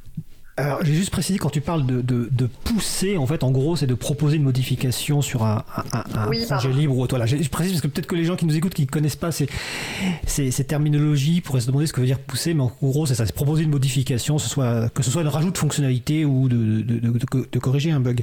Je vais, je vais relayer une question qu'il y a eu sur le web, alors euh, sur le salon web, euh, alors la deuxième, là, Mario D, j'ai bien vu ta question et je la relayerai tout à l'heure. Donc c'est Étienne qui demande est-ce que vous avez le sentiment que sur le nombre de femmes qui travaillent dans les métiers de l'informatique il y a une proportion plus importante de femmes qui ont une conscience politique féministe que dans la société en général, ou c'est à proportion équivalente? Est-ce que quelqu'un veut répondre à cette question? Alors, je peux peut-être rapidement répondre, mais en tout cas, mon, mon point de vue, je me souviens quand, je vais prendre l'exemple de Duchesse, mais quand on a monté Duchesse, euh, moi, j'étais très impliquée dans les milieux féministes, mais je, séparais, bizarrement, je séparais ces deux mondes-là parce que les filles avec qui on a monté Duchesse, enfin, moi, j'ai pas monté Duchesse France, mais j'ai rejoint le groupe six mois après, et les filles qui l'ont monté, puis d'autres qui sont venues par, ailleurs plus tard, étaient euh, plutôt euh, pas forcément, et puis respect pour ça, hein, pas de souci, mais pas très politiquement ancrées dans le féminisme, on va dire. Et on avait toujours toute cette, habitude de dire oui, bon, voilà on reste très inclusif, on est ouvert aux garçons. Euh, voilà, le mot féministe faisait un peu peur, en tout cas pas moi, mais certaines de mes potes de duchesse. Et alors, dix ans après, je trouve que ça c'est, euh, on est vachement plus confortable à parler de, féminisme, quoi. vraiment, c'est plus un, c'est plus un mot qui fait peur certaines. Euh, le fait de, de fermer ce fameux Slack dont je parlais tout à l'heure du public de Duchesse, bah, voilà, si vous lisez un petit peu le contenu d'explication, bon, il n'est pas ultra radical, mais quand même, je veux dire, il y a, un propos un peu plus clair qu'avant. Donc, à l'heure actuelle, je dirais que les communautés de filles sont, au moins de tabous sur le féminisme. C'était moins le cas il y a, il y a 10 ans, je trouve. D'accord. Annelise Ouzina, vous voulez rajouter quelque chose? Ah, bah, déjà, vas-y. Ouais, euh, bah moi je, je, je c'est pas, ça serait pas une généralité, mais ça va être euh, juste mon expérience. Mais effectivement, entre euh, les communautés où je suis, où, où il y a des femmes, voilà, soit des, des groupes qu'on a créés entre copines dans le logiciel libre ou via les Duchesses France, bah, c'est très différent de mes potes en fait en général où en fait je vais, je vais voir beaucoup plus de féminisme. Euh, sur le Slack Duchesse, bah, en fait, euh, je vois, on a carrément un channel du coup euh, féminisme où on va avoir beaucoup d'informations relayées. Donc après, c'est la vision que moi j'ai, mais du coup, je connais pas tous les milieux pour, pour, pour savoir, mais de ma propre expérience entre ma vie perso et et mon côté communautaire, euh, même si c'est pas forcément pendant mon temps de travail, mais de communautaire euh, dans ma vie pro, bah, j'ai l'impression voilà, que, que dans ces groupes-là de, de femmes euh, dans l'informatique ou des femmes dans l'informatique logiciel libre, bah, en fait, il y a plus de, de féminisme. Et, même moi, en fait, qui ai été féministe depuis, depuis mon enfance, j'ai l'impression que ces dernières années, j'ai beaucoup grandi par rapport au fait que je suis dans ces communautés-là. D'accord. Est-ce que, Annelise, tu voulais apporter quelque chose sur cette question? Oui, bah, disons que c'est vrai que moi, je, je, pense que euh, par rapport à ce que disait Agnès tout à l'heure, que, que le féminisme est devenu, euh, pour moi, que le féminisme est devenu une, valeur euh, dans, dans, le libre, on va dire, parce que aujourd'hui, quelqu'un qui sortirait des propos sexistes, il se fera rapidement, plus rapidement rembarrer qu'il y a 10 ans ou il y a 20 ans, où il y avait beaucoup de choses qui euh, c'était pas possible, il y avait tellement de choses à modifier que c'était difficile quand on était en minorité, euh, comme on l'est encore aujourd'hui. Mais maintenant, c'est devenu quand même quelque chose d'acquis. En tout cas, pour, euh, je parle toujours des, pour les alliés, c'est devenu quelque chose d'acquis. Et, si quelqu'un dit une connerie, bah, ce sera les alliés qui, masculins qui vont intervenir. Après, quand on parle de diversité, bah, pas la diversité de genre, c'est pas seulement hommes et femmes, hein, euh, voilà, il y a les non-genrés, il y a etc. Il y a des, des, des, bisexuels ou des, euh, des, des, euh, transgenres. Bref, c'est quand même assez large et donc c'est aussi une demande d'ouverture qui, qui, est nécessaire parce que je pense que c'est social. Mais pour répondre précisément à la question, je pense que sur le dans l'informatique, quand on est une femme, on est c'est pas possible de ne pas prendre conscience de ça parce que c'est tellement violent que si on résiste pas en étant féministe, on n'a plus qu'à plier bagage et, repartir. Parce que c'est vraiment. Euh, enfin, il faut, quand même avoir une grande gueule, j'ai l'impression. Hein. Tout à l'heure, tu as, euh, employé le, terme euh, d'allié. Alors, déjà, avant d'aborder Allié, je vais. Euh, est-ce qu'il y a une évolution euh, sur la prise de conscience de ces questions de genre dans le monde de l'informatique et du logiciel libre ces dernières années? Moi, c'est mon impression, mais je ne sais pas si vous, c'est l'impression que vous avez, si vous le vivez. Est-ce qu'il y a une, prise de conscience vraiment de, de l'importance, notamment bah, pour les garçons, de changer leur comportement, d'avoir des choses, que ce soit dans les projets libres ou dans les entreprises? Zineb bah déjà, en fait, euh, ce sont des sujets sur lesquels euh, maintenant on en discute. Donc, euh, on voit ça pas mal dans les conférences, dans des meet-up. si on voit les, les guides de l'open source, des projets open source, par exemple le site opensource.guide, je prends un peu au pif. Hein, euh, on va voir quand on va parler euh, de l'importance en fait, euh, bah, vu que la communauté est au cœur de l'open source, on va parler de, de l'importance en fait d'avoir euh, des communautés qui soient, soient accueillantes, d'avoir un, code de conduite, voilà, et de pouvoir l'appliquer. Donc, on a déjà des fondations qui ont déjà mis ça en place, euh, et après, ça va aller euh, d'un projet à un autre. Donc, donc j'ai l'impression qu'il y a une partie des gens bah, pour qui c'est important. Il y a des personnes qui vont, euh, vont faire un, des fois un commentaire négatif si ils arrivent dans une conférence et en fait qu'il n'y a que des hommes, par exemple. Euh, je vais parler au sens large et pas forcément que dans l'open source. Il y a des personnes qui maintenant euh, euh, sont sensibilisées et qu'ils n'acceptent pas en fait en tant que participants de participer à un événement qui n'est pas mix où les gens ne sont pas représentés. Maintenant, j'ai l'impression qu'en fait une grande partie des gens bah, sont toujours neutres. Donc euh, peut-être qu'ils sont d'accord, peut-être qu'ils sont pas d'accord, on ne sait pas, mais en tous les cas, ils sont ils, laissent les choses euh, faire et j'ai l'impression que voilà, même si ça avance, il y a une grande majorité de personnes qui vont rien faire et qui sont là juste euh, à se dire je suis neutre, c'est peut-être pas mon problème. Et, Alors je vais rebondir sur avant de laisser et je laisserai après la parole à, à Agnès et Anis pour réagir, mais est-ce qu'on peut rester neutre sur un tel sujet en fait? C'est pas possible. Parce que si on reste neutre sur un tel sujet, c'est qu'en fait, de facto, on valide la situation actuelle. Non? Oui, après, je ne sais pas si, euh, si, ça fait peur aux, gens de, de, se positionner euh, sur ça. Ben, c'est à peu, près ce qu'on avait dit sur le Slack des, des duchesses, c'est qu'il y a beaucoup d'hommes et on n'a pas de problème avec la majorité, il n'y a qu'une minorité mais du coup, ça va être que les femmes entre elles qui vont, euh, qui vont répondre. C'est-à-dire que les autres, ils vont se dire, c'est peut-être pas ma cause. Donc je suis là parce que je suis pour la diversité. Mais, mais voilà, je, ça, je comprends. Je ne sais pas d'ailleurs s'ils sont actifs ou pas. Peut-être que c'est juste qu'ils n'étaient pas actifs. Hein, mais, mais voilà, c'est des fois, des personnes ne vont pas prendre euh, la défense d'autres personnes parce que peut-être euh, que ce n'est pas leur, leur problème. Donc. Donc voilà, moi, j'ai l'impression qu'il y a une grande partie des gens qui est encore un peu neutre, mais on commence quand même à avoir, euh, en tous les cas moi, de par le fait que je suis dans les duchesses, il y a plus de personnes qui vont venir me voir dans des événements, euh, donc des, hommes qui vont venir euh, dans des événements et, discuter en fait diversité avec moi, de par eux-mêmes et de me dire qu'ils veulent faire les choses pour améliorer les choses dans leurs équipes et qu'ils voudraient savoir voilà un peu plus. Mais je ne sais pas si c'est juste parce que ce sont des dans les communautés et qu'est-ce que ça donne le pour le reste du monde dans l'informatique, je ne sais pas. Voilà, je ne sais pas si c'est juste une minorité ou pas. D'accord. Agnès puis Annelise, sur cette question donc de la prise de conscience de, cette, de l'importance de faire quelque chose, est-ce que vous avez noté une évolution, qu'elle soit d'ailleurs euh, positive ou négative hein Agnès? Alors, moi, je suis partie trois ans aux Pays-Bas, et puis je suis revenue cet été, l'été dernier, donc il y a bientôt un an. Alors, euh, j'étais assez optimiste quand j'étais aux Pays-Bas, parce que bah, c'est pas tout à fait la même culture. Euh, culture anglo-saxonne, protestante, enfin bon bref, où euh, il y a peut-être une prise de conscience qui est un peu plus poussée. Donc j'avais l'impression que c'était en fait le monde qui, changeait dans le bon sens. Et puis je suis revenue en France, je me suis dit, bah non en fait. Je caricature, mais c'est un peu ça.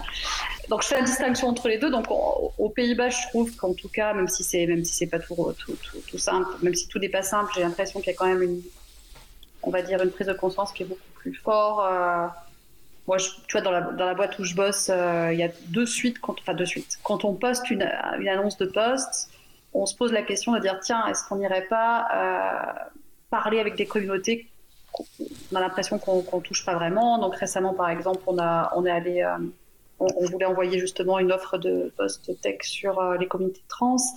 Il y a cette question de, l'ouverture en fait et de l'effort à faire sur l'ouverture, sur comment on peut être plus diverse.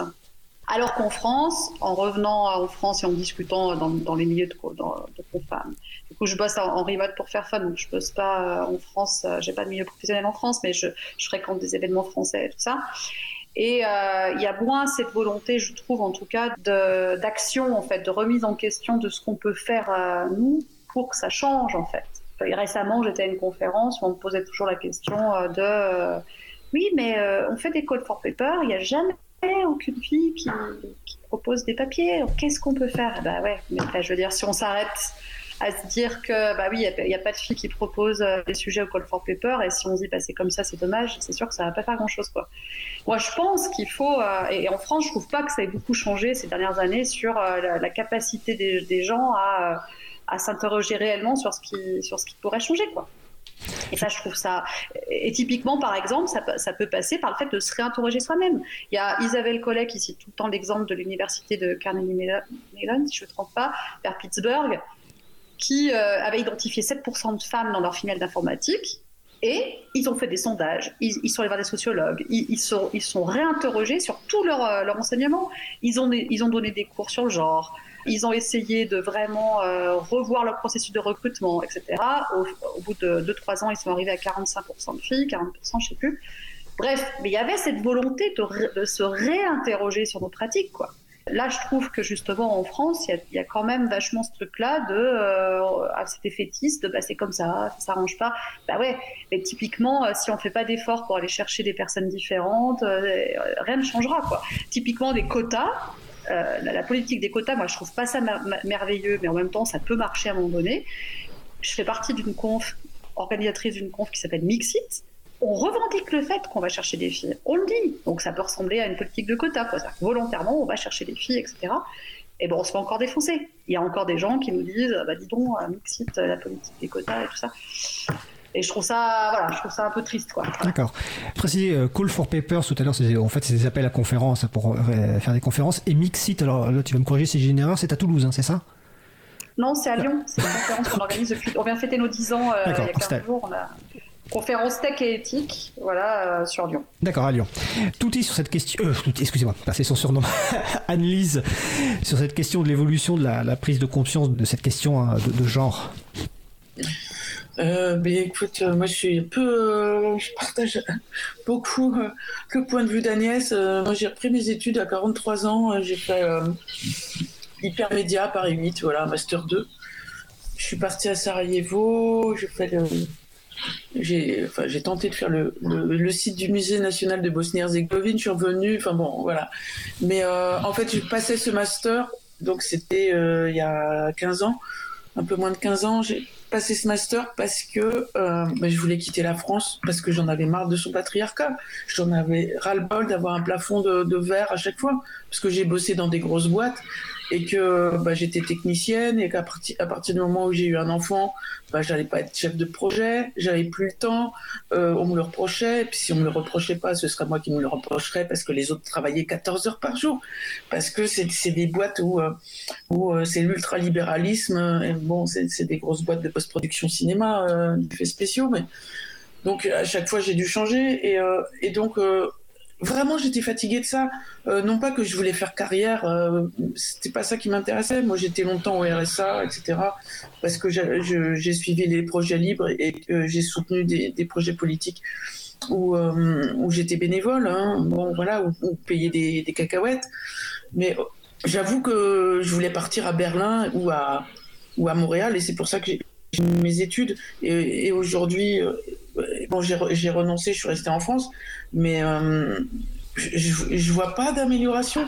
Vraiment, même avec MeToo, etc. Ce que je vois comme amélioration au niveau de SPIP, que je connais le mieux, c'est euh, l'usage de l'écriture inclusive, qui est quand même euh, un petit pas, quand même, d'invitation aux femmes et à considérer qu'il n'y a pas que des hommes, voilà, au moins. Et même chose pour le fait que toi, tu nous invites, tu vois, je trouve que c'est super. Euh, enfin qu'il y ait un petit peu plus de visibilité pour les femmes et, qu'on se questionne. Mais des solutions ou des... Euh, euh, on a toujours l'impression que ce sera aux femmes de trouver ces solutions, mais maintenant c'est c'est pas aux femmes de trouver les solutions parce que tout le monde en profiterait que qu'il y ait plus de femmes dans, ah. dans, des boulots d'informatique. Alors, même, même dans la structuration même. Hein. Alors j'ai une question qui est presque finale parce que le temps passe très vite et je précise, vous l'avez peut-être remarqué, on n'a pas fait de pause musicale contrairement à ce que j'ai dit, mais le, temps passe vite. J'ai une question, on a, vous avez employé tout à l'heure le terme allié, donc je, je relaye une question qu'on a eue en préparant l'émission, hein, euh, qui est bah, quelles actions concrètes, alors euh, réponse courte, hein, si possible, que peuvent faire les garçons libristes pour que bah, les femmes euh, viennent dans leur projet Est-ce que est-ce qu'il y y a une ou deux actions prioritaires ou des comportements qu'il faut avoir pour que effectivement, voilà, euh, les femmes libristes se sentent euh, accueillies. Alors, comme tu avais la parole, Annelise, je te laisse répondre sur cette partie-là déjà en premier. Annelise Oui, c'est bon, j'y suis. Euh, non, parce que je passe d'un écran à l'autre. Donc, oui, écoute, ça me gêne vraiment cette question. Parce que moi, j'ai pas expliqué aux mecs ce qu'ils ont à faire. Merde, c'est, je sais pas, moi, c'est comme si tu disais aux chasseurs Attends, on va t'expliquer, pose ton fusil, mec. bon, alors. Euh, comment dire, euh, je sais pas, euh, oui, la déconstruction masculine, s'intéresser, lire, regarder sur Internet qu'est-ce que les femmes disent, de quoi les femmes se plaignent. C'est, je sais pas, c'est même pas, ça, va élargir au-delà du libre, hein, mais, bon, quand tu sais qu'il y a je sais pas combien de femmes, moi, de toutes les femmes de ma génération, j'en connais pas une qui n'a pas été violée quand elle était enfant. Bon, tu te dis, merde, c'est pas possible. Donc, euh, il y a un moment, euh, tu apprends où le respect, comment, à l'école, euh, par des publicités, je sais pas. Il va falloir inventer des choses, mais au mec de trouver aussi. Hein. D'accord. Donc, voilà. Non mais cette réponse me va là. J'en profiterai par exemple pour citer en tant qu'homme un, podcast qui m'a beaucoup appris qui s'appelle euh, Les couilles sur la table de Victoire Victoire Tuaillon. il y en a d'autres peut-être qu'on citera à la fin. Donc même question euh, et la réponse peut être la même hein, euh, à Agnès et Zineb. Agnès déjà. Ouais, bah euh, les couilles sur la table, c'est rigolo que tu le mentionnes parce que c'est vraiment euh, dans la bouche de plein de garçons. Donc, euh, bah, Victor Tuaillon, je pense, a fait une belle réussite là-dessus, à convaincre des, enfin, convaincre, à inviter des, garçons à, s'intéresser à ça. Moi, je pense que effectivement, le, fait que vous nous invitiez aujourd'hui, c'est typiquement ce genre d'action qu'il faut faire. Après, je pense aussi qu'il faut réinterroger, enfin, réinterroger les organes qui représentent un peu le milieu de l'informatique aujourd'hui en France, donc les, conférences, les employeurs, euh, ce genre, euh, ce genre euh, de process qu'il faut revoir, les, process de recrutement. Pourquoi pas jouer l'anonymat sur le genre, ce genre de choses, tu vois, qui pourraient faire changer un petit peu les pratiques. Et puis, il y a énormément de choses, je pense, à faire au niveau de l'éducation. Énormément de choses sur le, les process de, recrutement sur les filières scientifiques des filles, quoi primaire, collège, etc. Je, je, citais l'école, enfin l'université qu'avait étudié Isabelle Collet. Elle a, étudié, elle, a aussi étudié une université norvégienne euh, qui s'appelle NTNU et qui a fait des quotas. Ah bon, bref, je pense qu'au niveau éducation, il y a aussi beaucoup, beaucoup de choses à faire. La, la nouvelle, euh, je ne sais plus comment elle s'appelle, la NTI, NPI, je ne sais plus comment elle s'appelle cette option informatique. NSI. Euh, NSI, voilà. Je crois que les derniers papiers que j'avais lus dans le monde, le pourcentage de filles est très, très faible. Donc ça veut dire que dès le lycée, on est déjà sur des, euh, sur des, sur des problématiques. Quoi. Et ce qu'a fait Carnegie Mellon, la fameuse université vers Pittsburgh, c'est que euh, ils ont essayé justement sur le, la présentation de ce genre d'options d'être le plus inclusif possible et pas de jouer sur euh, des termes techniques qui de facto vont pouvoir éliminer des, gens qui sont potentiellement éloignés de la technique. ils ont plutôt fait une présentation de leur option informatique en disant bah, si vous savez pas programmer, c'est pour vous. quoi. Parce qu'ils ont observé que beaucoup plus de garçons avaient des bases de programmation ou des bases de choses tech euh, entre 14 et 15 ans parce qu'il y avait plus de jeux vidéo, etc. Enfin bon, bref, il y a plein de raisons à ça. Et donc, du coup, ils ont changé leur présentation d'options en, la, en, la, rendant euh, quelque part euh, plus ouverte à des personnes qui n'ont pas, pas de background. On parle de personnes de 14, 15, 16 ans, 18 ans, voilà, de jeunes personnes. Quoi bah ça, typiquement, ce serait super. Voilà. De réinterroger, ces process, quoi. D'accord. Je vais juste préciser que NSI, ça veut dire numérique et sciences de l'information, si je me souviens bien. Euh, Zineb, toujours sur la même question. Ouais, alors du coup, j'ai pas de recette miracle, mais euh, bah, euh, déjà, en fait, il y a peut-être pas assez de femmes au niveau senior, mais bah, des fois de, de de réduire la, barre pour l'entrée en fait dans des sociétés euh, comme euh, la mienne qui, euh, qui recrute des gens dans l'open source. J'ai déjà vu dans le passé des offres d'emploi de certaines sociétés avec des petites étoiles qui disaient si on n'était pas contribué contributeur ou contributrice, on ne pouvait pas, par exemple, euh, ça ne servait à rien de, postuler. Donc, du coup, euh, ça ferme un petit peu à, avoir plus de diversité. Moi, je n'étais pas une, contributrice et pourtant, euh, je suis arrivée avec un niveau senior dans mon projet, dans ma boîte pour travailler dans l'open source. Parce que bah, même si je ne contribuais pas, j'ai quand même 12 ans d'expérience et j'ai quelque chose à, apporter et j'ai un point de vue qui est, qui est divers sur je suis différente des autres et j'apporte quand même quelque chose à, l'équipe. Euh, pour ce qui concerne, en fait, euh, on a certains projets, alors moi, mon projet, mais du coup, il y a beaucoup de projets qui, qui, vont euh, participer à des programmes de stage du style Outreachy pour avoir des, jeunes stagiaires, en fait, issus des, des milieux qui sont sous-représentés. Pour les sociétés qui utilisent l'open source et qui ne, qui ne le qui contribuent pas, bah, peut-être encourager les gens à contribuer sur leur temps de veille. Déjà, ça, ça permettra à ces sociétés de redonner un petit peu à, à ces logiciels libres qu'ils utilisent souvent gratuitement, euh, mais aussi, ben, en fait, ça permettrait aussi de, de faire monter en compétence euh, les personnes qui travaillent dans leurs équipes, parce que si elles contribuent euh, dans, dans le projet, elles apprendraient encore plus de la librairie, des librairies que, que ces personnes-là utilisent. Euh, ne pas hésiter des fois à se poser la question. Si on a vraiment besoin d'avoir une personne qui a 20 ans d'expérience ou si on pourrait euh, prendre une personne junior et la former parce qu'il y a beaucoup de, de, femmes juniors mais il y a surtout on a vu ces dernières années beaucoup de femmes en reconversion et qui ont du mal à trouver un, un travail donc si vous êtes des, leaders techniques bah, peut-être c'est aussi une, une façon en fait de, de, ramener ces personnes là sur vos projets et puis euh, euh, espérant que vous êtes sur, euh, sur des projets voilà, open source, de, de, aussi ne pas prendre forcément Bac plus 5, etc. Parce qu'on a tous, euh, il y a de la place pour tout le monde en fait dans l'open source et dans l'informatique. Euh, donc voilà, il y a et surtout le, plus important parce que euh, souvent euh, c'est souvent nous les femmes qui sont déjà minoritaires qui prenons de notre temps perso pour aller essayer de chercher des femmes etc. Le truc c'est que nous on, on peut pas faire ça tout le temps toute l'année parce que bah on a aussi nos projets perso et, et, et pro et donc on peut pas toute l'année tout le temps dans notre moment euh, mentorer d'autres personnes, essayer d'aller chercher. Donc du coup, c'est un peu le travail de tout le monde de, prendre sur son temps pour, euh, pour travailler sur la diversité dans les projets, pour euh, mentorer euh, des, juniors sur son projet, etc. Voilà, c'est pas c'est pas les femmes qui sont minorités qui vont faire ça en fait tout le temps. donc voilà, c'est un peu mon, mon petit point. D'accord. Alors la dernière question pour chacune d'entre vous, je vais regrouper deux questions. Euh, on va déborder un peu, mais c'est pas très grave. Donc en moins de deux minutes chacune, euh, à la fois si vous avez des conseils de lecture ou autre, des annonces à faire, et puis surtout la question quels sont selon vous les éléments clés à retenir de cet échange en moins de deux minutes chacune? Donc on va commencer par euh, Anne-Lise Marteneau. Ok. Euh, mais donc euh, oui, euh, comme on parlait de diversité, voilà, c'est diversité de genre, mais ça peut être aussi diversité euh, sociale ou culturelle, voilà. Ça, c'est aussi, c'est aussi pas mal important. et concernant les femmes, ben, oui, il y avait beaucoup de femmes dans les années 80 en informatique, hein. voilà. Donc, donc c'est quelque chose, quelque chose qui, qui, qui, qui qui peut changer. Voilà, c'est peut-être des espaces de pouvoir, mais euh, voilà, c'est des espaces de pouvoir à repartager. Et comme dit Zineb, je trouve que c'est effectivement des, toute personne de tout niveau peut participer, ne serait-ce que euh, en remontant des bugs ou euh, des voilà des problèmes qu'il y a à utiliser un logiciel.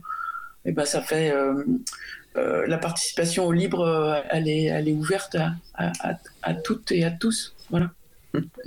Super. Agnès, Agnès Crépet oui, ce que je retiens, bah, c'est que ouais, on a touché des points qui, qui dépassaient l'informatique. Quoi. Ça, j'ai bien aimé le fait de dire que l'informatique, elle est aussi systémique. Euh, on a parlé de patriarcat euh, et que l'avancée de la prise en compte de ces problématiques au niveau du système, donc de l'environnement euh, de la cité quelque part, euh, ça sera peut-être clé euh, par rapport à la diversité dans, dans, dans l'IT. Quoi. Voilà. On avancera que si le reste avance. Je suis content. non mais très bien, très... merci Agnès. Euh, Zineb Bendiba euh, bah, Du coup, euh, c'est essayer d'être, euh, d'avoir une, une safe place pour tout le monde dans l'informatique et euh, que tout le monde ait sa place dans l'informatique. Euh, la seule chose euh, dont on n'a pas parlé, si jamais on a des auditeurs ou auditrices qui ne sont pas encore dans le logiciel libre, n'hésitez pas à faire votre première contribution. Si vous êtes une femme, n'hésitez pas aussi à venir nous voir avec l'association Duchesse France si vous avez besoin d'être mentoré ou aidé pour votre première contribution. Et voilà, j'espère qu'on aura plus de femmes dans le logiciel libre. Bah, nous l'espérons aussi. Alors, un nom a été souvent cité, notamment par Agnès et Isabelle Collet. Donc, je vous rappelle que la semaine prochaine, donc mardi 14 juin 2022, nous recevrons Isabelle Collet, donc qui est informaticienne, enseignante chercheuse à l'université de Genève, spécialiste de cette question, et qui sera accompagnée de Stefano Zacchiroli, qui est professeur, excusez-moi, je cherche, à Télécom Paris et qui vient récemment de publier une étude sur l'évolution de la diversité de genre dans le monde du, du logiciel libre, les fameux 10% dont on a parlé tout à l'heure, c'est dans l'étude de Stefano. Donc la semaine prochaine, on continuera à parler de ce sujet, donc avec Isabelle Collet et Stefano Zacchiroli. En tout cas, c'était un grand plaisir de, de, vous avoir et peut-être qu'on pourra poursuivre la, ici, la conversation dans une émission prochaine. Je suis ravi que vous soyez là. Donc Zineb Bendiba, qui est donc ingénieur logiciel libre chez Red Hat, Agnès Crépet, qui est responsable de l'informatique et de la longévité logicielle chez Fairphone et qui est déjà intervenue dans l'émission, et Arlise Marteneau, qui est indépendante libriste et qui participe au projet SPIP et qui était aussi déjà intervenue dans l'émission pour parler de SPIP. Vous retrouverez toutes les informations sur le site euh, libreavou.org et je vous souhaite à toutes de passer une belle fin de journée et à bientôt. Merci. Au revoir. Alors exceptionnellement, on va pas faire de pause musicale. Merci, salut. Merci merci Touti. Exceptionnellement, on va pas faire de pause musicale, on va enchaîner directement par le sujet d'après. Alors nous allons poursuivre directement par la chronique de Luc. La pituite de Luc est une chronique rafraîchissante au bon goût exemplaire qui éveille l'esprit et développe la libido. Il a été prouvé scientifiquement qu'écouter la pituite augmente le pouvoir de séduction, augmente le succès dans les affaires ou aux examens et décuple le sexe à pile. Retour de l'être aimé, il reviendra manger dans votre main comme un petit chien. Ce texte n'est absolument pas de moi, hein, parce que c'est la description choisie par Luc. Et le titre de la chronique du jour de Luc, c'est Errare humanum est, perseverare diabolicum, l'erreur est humaine, persévérer dans son erreur est diabolique. On l'écoute et on se retrouve dans 3 minutes 30. Errare humanum est, perseverare diabolicum, comme disent les gens qui essaient de se convaincre qu'ils n'ont pas perdu leur temps à apprendre une langue morte. Ça se traduirait par l'erreur est humaine, mais persévérer dans l'erreur est diabolique. Mais existe-t-il une antique maxime en latin, en grec ou en cobol qui parle de ceux qui constatent les erreurs? Car constater ça chez les autres génère chez moi des sentiments pas toujours très nobles. Par contre, quand c'est moi qui me gourre, c'est parce que je suis sympathiquement distrait ou que c'était piégeux, forcément. Nous avons tous tendance à voir la paille dans l'œil de la poutre de l'hôpital, mais pas dans celle de la charité. Finalement, le diable habite peut-être celui qui constate l'erreur plutôt que celui qui la commet. Donc si on a l'ambition de devenir de meilleures personnes, il faut savoir dire à quelqu'un qu'il se fourvoie en se défaisant de ses mauvaises dispositions. Mais comment faire? Récemment, j'ai échoué deux fois. La première fois dans mon RER e quotidien où j'ai constaté qu'au premier jour de levée du masque obligatoire, des gens continuaient à le porter sous le nez. Avant, je pensais qu'ils étaient irresponsables et égoïstes, mais là, j'ai senti l'influence diabolique pointer son nez. Quelle meilleure explication qu'une rigoureuse stupidité à leur comportement insupportablement irrationnel. J'ai préféré garder le silence plutôt que de leur dire à quel point je les trouvais cons. La seconde fois ensuite, quand je suis descendu dans le hall d'accueil de mon boulot, et que je vis un mec assis sur un pouf. Il exhibait un magnifique plombier. J'avais envie de lui dire, pour son propre bien, qu'offrir son postérieur à la vue de ses pairs était une méthode de socialisation qui marche bien chez les babouins, mais beaucoup moins chez les costards cravates. J'aurais pu lui sortir d'un air entendu un message codé du genre le vent souffle dans la rue du quai, mais pas sûr qu'il aurait capté. Alors encore une fois, j'ai renoncé, je l'ai laissé exhiber sa raie. En lisant la presse, je constate que le reste du monde ne fait pas nécessairement mieux que moi. Par exemple, certains se lancent dans des procès. C'est le cas d'Anticor qui s'attaque aux appels d'offres sur mesure pour Microsoft, ou de certains actionnaires d'Amazon qui font un procès à la boîte pour contester ses projets de reconnaissance faciale. Ok, un procès est dépassionné et objectivé par le cadre juridique, mais bon, il s'adresse généralement à quelqu'un qui ne fait pas d'erreur si on le considère dans son référentiel malfaisant. Ça reste très hostile pour faire admettre à quelqu'un qu'il se fourvoie, il risque de se braquer. L'inaction serait une autre façon de faire. Aux US, la remise en cause de l'avortement au niveau fédéral semble inéluctable. Mais des discussions portent sur l'autorisation à utiliser les données personnelles pour traquer les femmes qui organiseront leur avortement dans un État voisin. Maintenant que les choses tournent suffisamment mal, l'hostilité de la critique est globalement plus faible que l'hostilité de la situation. Puis ça permet de placer un petit je te l'avais bien dit mesquin qui fait toujours plaisir, mais bon voilà, à quoi bon signaler une erreur si ce signalement est entendu trop tard? Mais c'est sur Mastodon que j'ai découvert l'exploitation la plus brillante et la plus pragmatique de ce principe. Une personne expliquait que quand elle posait une question sur un forum quelconque d'informatique, elle se reconnectait avec un alt pour répondre à quelque chose d'insupportablement faux à sa propre question. Excellente manœuvre qui motive des gens qui n'auraient pas bougé le petit doigt sur leur clavier autrement à se démener pour corriger cette personne qui a tort sur Internet. Mais au final, il n'y a pas de correction puisque l'erreur est volontaire. L'espoir vient peut-être du journaliste Stephen J. Vaughan Nichols qui explique dans une chronique que tous les leaders de l'open source ne sont pas des connards. Il précise même que ce sont des bisounours comparés à de nombreux leaders du propriétaire. Pour lui, parce qu'ils doivent composer avec des contributeurs plutôt que de se payer des développeurs ou des concurrents, ils ne peuvent pas être aussi détestables que leur homologue du privateur. Il affirme que les codes de conduite, malgré toutes les accusations d'être le cheval de Troie de Social Justice Warrior, ont des effets bénéfiques. Même Torvalds, réputé être le connard en chef de l'open source, s'est remis en cause. Je ne suis qu'à demi consolé à l'idée que les open sources ne soient que moins pires que les autres, mais au moins voilà une petite lumière au bout du tunnel. Nous venons d'écouter la chronique de Luc intitulée Errare humanum est perseverare diabolicum. L'erreur est humaine, persévérer dans son erreur est diabolique. Et nous espérons évidemment retrouver Luc euh, dans sa prochaine chronique en juin et puis à la rentrée pour la saison 6 de Libre à vous. Nous approchons de la fin de l'émission. Nous allons terminer par quelques annonces.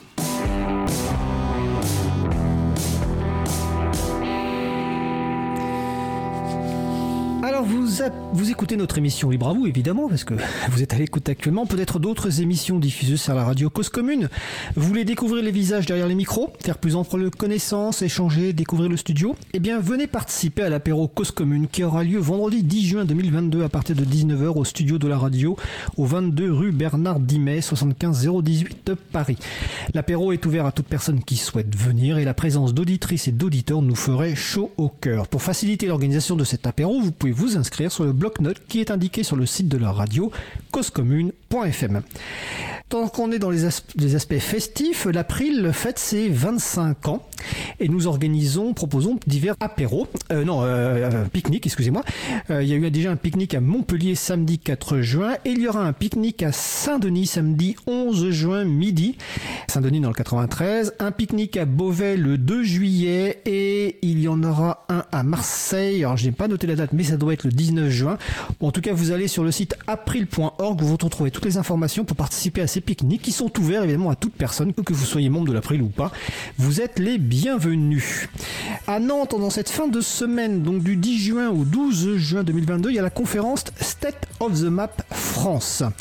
Donc des contributrices, contributeurs, utilisateurs, utilisatrices, représentants et représentants de collectivités et d'entreprises qui gravitent autour du web et de l'information géographique, mais aussi des personnes curieuses de découvrir cette carte libre du monde que représente OpenStreetMap se retrouveront pour partager leur expérience, se tenir informés, se former, découvrir l'écosystème et les multiples applications existantes ou à imaginer autour d'OpenStreetMap. On a déjà parlé deux fois d'OpenStreetMap dans Libre dans les émissions 29 et 37, donc vous retrouvez podcast et transcription sur libreavou.org slash 29 et libreavou.org slash 37.